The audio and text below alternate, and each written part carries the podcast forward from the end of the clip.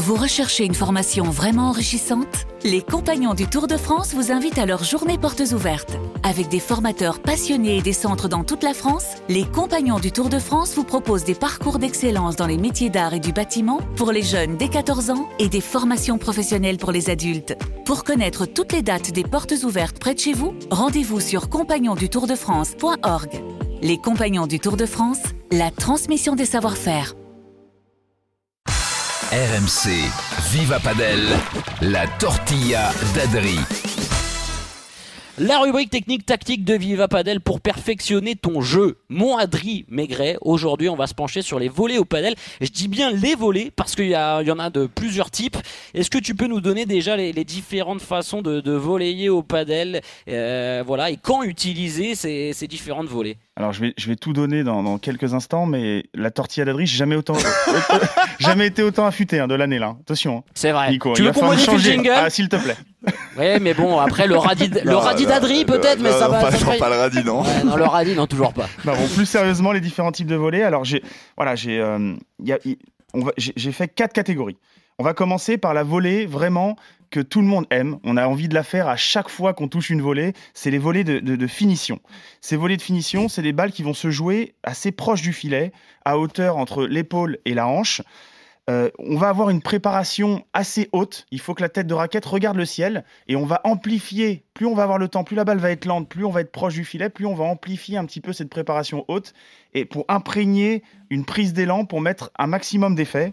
euh, il faut mettre un effet slicé rapide quand les joueurs sont au fond de cours pour que quand la balle rebondisse, elle soit très difficile à jouer en demi-volée. Plus on met de l'effet dans sa volée, plus la demi-volée est compliquée à, à contrôler. Et si on laisse passer, quand la balle après le rebond sol et le rebond vitre, euh, la balle elle retombe en fait. Avec l'effet slicé, la balle a tendance à redescendre. Et donc on peut, si on fait une très, une- la volée un peu quasiment parfaite comme ça, slicée, ça va être une volée qui va rouler un petit peu, on appelle ça. C'est-à-dire qu'il il va pas y avoir de rebond en fait. Et la balle va tout de suite descendre, elle va toucher le sol très rapidement.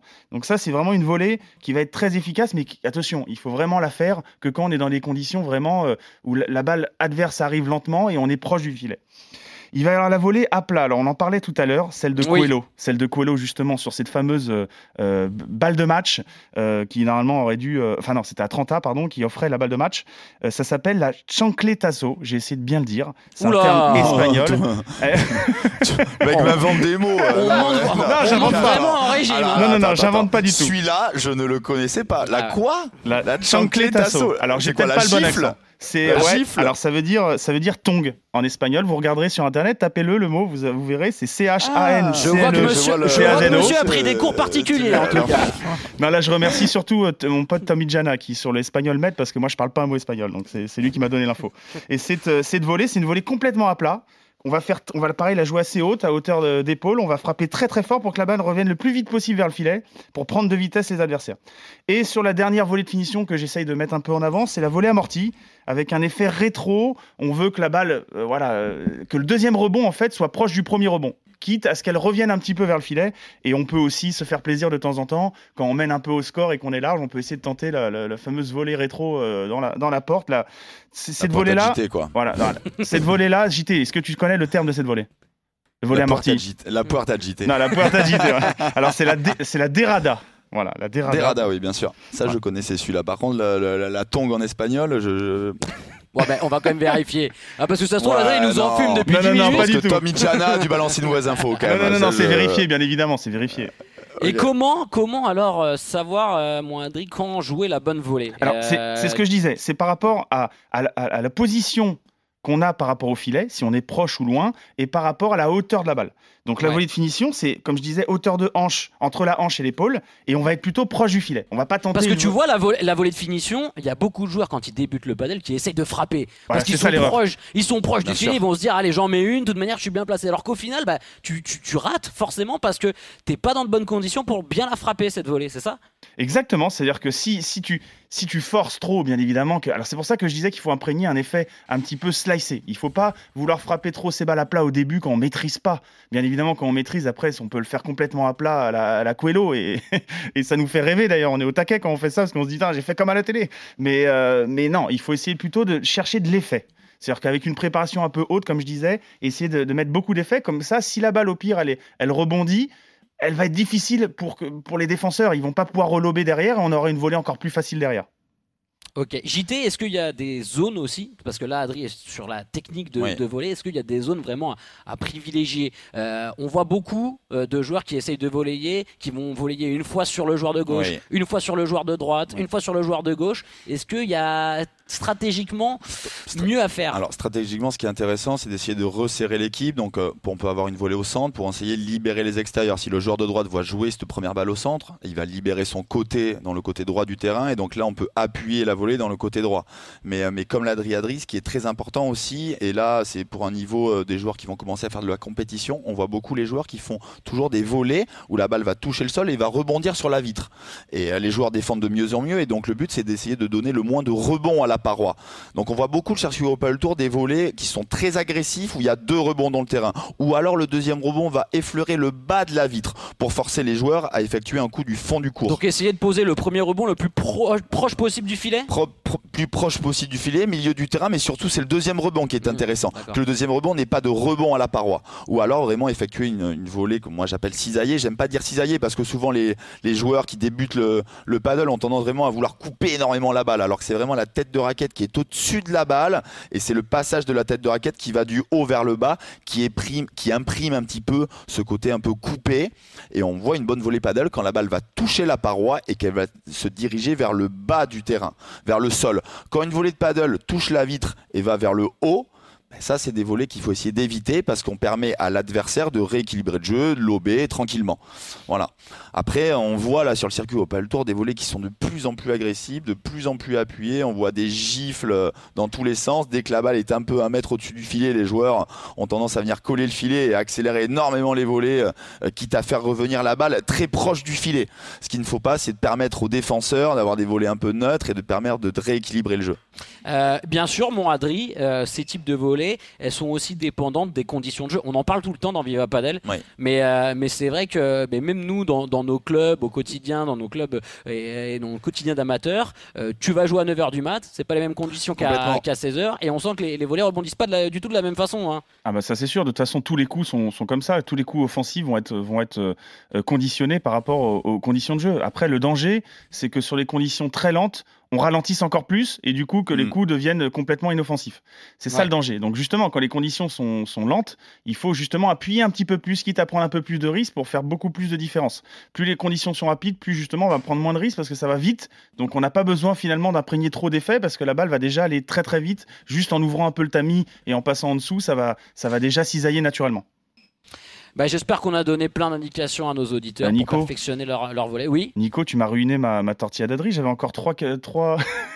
Eh ben, J'avais encore trois catégories à dire. Ah mais, mais je pense ah mais vas-y ouais, c'est vrai que je te l'ai ruiné allez, allez bah, on enchaîne mon Adrien ça c'est la magie J'espère que vous avez du temps parce que je vais prendre mon temps du coup là. allez vas-y Donc il y a aussi les volets de neutralisation de maintien, comme on parlait. Alors on peut appeler ça de volets de neutralisation aussi. JT en parlait aussi euh, juste avant. Donc ça, c'est des balles qu'on va jouer. On parlait de la hauteur et de la position du terrain. On va les jouer entre la hauteur de genou et la hauteur de hanche. On va être plutôt mi-carré de service, c'est-à-dire qu'on va être pas trop proche du filet. Ça, ça va être des, des, des volets. On va essayer de maintenir les joueurs au fond du court. Voilà, Mm. c'est-à-dire que l'objectif, c'est de garder les joueurs en défense et éviter euh, qu'ils euh, puissent aller euh, prendre le filet. Voilà. Ouais. Après, il y a des volets d'attente ou de transition. Ça, c'est une balle qu'on va jouer plutôt sous le niveau du filet, à hauteur de genou. Euh, et plutôt loin du filet ou pas, ça va dépendre un peu euh, de, la situation de point. On va mettre plutôt un coup à plat ou un petit peu slicé pour la remontée. Les joueurs, s'ils restent au fond de cours, on va essayer de mettre très peu d'effets, on va ouvrir le tamis et on va essayer de jouer long pour que ça touche les vitres. Si les joueurs viennent au filet, dans ce cas-là, on va essayer de jouer des, des volées très courtes dans les pieds pour maintenir notre position au, filet et rentrer dans un, schéma de volet-volet. Et euh, sinon, euh, si par exemple on est très loin de, de, de sa ligne, par exemple après avoir fait une, une volée dans les pieds et qu'on est, on n'a pas trop, on sent qu'on a- qu'on est en train de perdre le volet-volet, dans ce cas-là, on essaye de jouer les balles euh, euh, rapides pour dans ce cas-là entrer justement dans un système de volet-volet et transpercer un petit peu les joueurs euh, et que la balle passe derrière eux en fait pour, le, pour ouais, regagner, ouais, ouais. Le, regagner le filet. Et puis il y en a une importante, c'est la volée lobée. Ça c'est très efficace au paddle. Alors elle est très dure à réaliser. Mais si on arrive, quand, les joueurs sont au filet et qu'on veut aller au filet, charger, prendre le filet, réaliser une volée levée sous le filet, c'est très efficace que les joueurs s'y attendent pas. Par contre, voilà, il faut faire attention parce que c'est très dur à, contrôler et que si on loupe le lob, bah, ça devient très compliqué à défendre. Et pour finir, la volée de blocage ou d'opposition, on le voit souvent sur le circuit. Par exemple, on a lobé les adversaires, les joueurs vont faire une barada rapide et être capable d'un geste très court. Là, on ne cherche pas à mettre du tout d'effet, on joue complètement à plat avec un plan de frappe très avancé, on bloque devant nous, on essaye d'avoir le poignet bien solide pour pas perdre le filet et renvoyer une balle le plus rapide euh, possible à, son adversaire qui vient de finir sa barada. Techniquement, euh, la volée la plus complexe, c'est quoi? C'est la volée d'attente, un peu celle qu'on va jouer vraiment en Ouais, dessous sous du le filet filet, quand on est débutant? Oui, ça, ça va être difficile parce que voilà, on voit les joueurs en face qui arrivent, qui vont venir proche du filet, qui vont charger, et on a tendance un peu à paniquer, on va vouloir forcer et faire la différence. Il faut être calme dans ces moments-là, être capable de rejouer une balle dans les pieds ou éventuellement un lob, une volée lobée, euh, ou alors aller chercher aussi quand, quand on a un peu d'angle, aller chercher les grilles. Pas hésiter à Oui. quand on est le long de la, par exemple le long de la grille, aller chercher la, la diagonale complète vers la grille opposée. Comme ça, euh, il y a un rebond un peu aléatoire avec la grille. Voilà, il faut vraiment être calme dans ces moments-là. Et c'est là où on a tendance justement, nous, à, paniquer et à vouloir s'exciter et tenter des coups un petit peu difficiles. Parce que la clé JT, c'est ça en fait, c'est que dans tous les types de volets là que vient nous, euh, de nous raconter euh, Adri, c'est savoir à quel moment je dois jouer la bonne volée, le coup juste, sans trop en faire. Là, je vais, je, vais, euh, je vais parler aux gens qui débutent le paddle. Euh, ce qui est très important, ça va être par rapport à la hauteur de la balle. Si on reçoit une balle et on a une volée effectuée qui est en dessous du filet, souvent les joueurs qui font des transitions de l'arrière vers l'avant ont tendance à vouloir réaccélérer ces balles-là. Alors, comme l'a dit Adri, la balle est en dessous du filet. On va essayer de rejouer, moi j'appelle ça un peu une volée chiquita, donc une volée qui va être neutre, qui va donner du temps à l'équipe de pouvoir avancer et prendre du temps à l'équipe adverse, ou une volée lobée. On va essayer de ralentir cette volée-là. Si la balle est au-dessus du filet, c'est là où on va pouvoir imprimer de l'effet, de la vitesse, de la puissance, et essayer d'enfoncer l'équipe adverse euh, dans le coin par exemple. Donc c'est vraiment par rapport à la hauteur de la balle qu'on va avoir à jouer. Beaucoup d'erreurs sur les, euh, sur les gens qui débutent la pratique ont tendance à vouloir accélérer tous les types de volets. Ouais. La balle est en dessous du filet, on recevra une balle dans les pieds, ils ont, ils ont tendance à vouloir réaccélérer la volée. Non, c'est sur cette balle là où c'est intéressant de ralentir la volée et d'essayer un petit peu de jouer l'espace libre. S'il y a de l'espace libre dans le dos de l'équipe adverse, on va effectuer une volée lobée. S'il y a de l'espace libre sur le côté, on va pouvoir jouer une volée dans les pieds un peu à la grille pour déplacer l'équipe adverse. Voilà, c'est quand même un sport d'échec et de patience avant tout. Bon Adri, est-ce que tu as terminé J'ai terminé, merci Nico. Je crois que tu n'as jamais été aussi professionnel qu'aujourd'hui, mon Adri. Ouais, bah, il avait bossé son World Paddle Tour, il avait bossé sa tortilla d'Adri, c'est incroyable.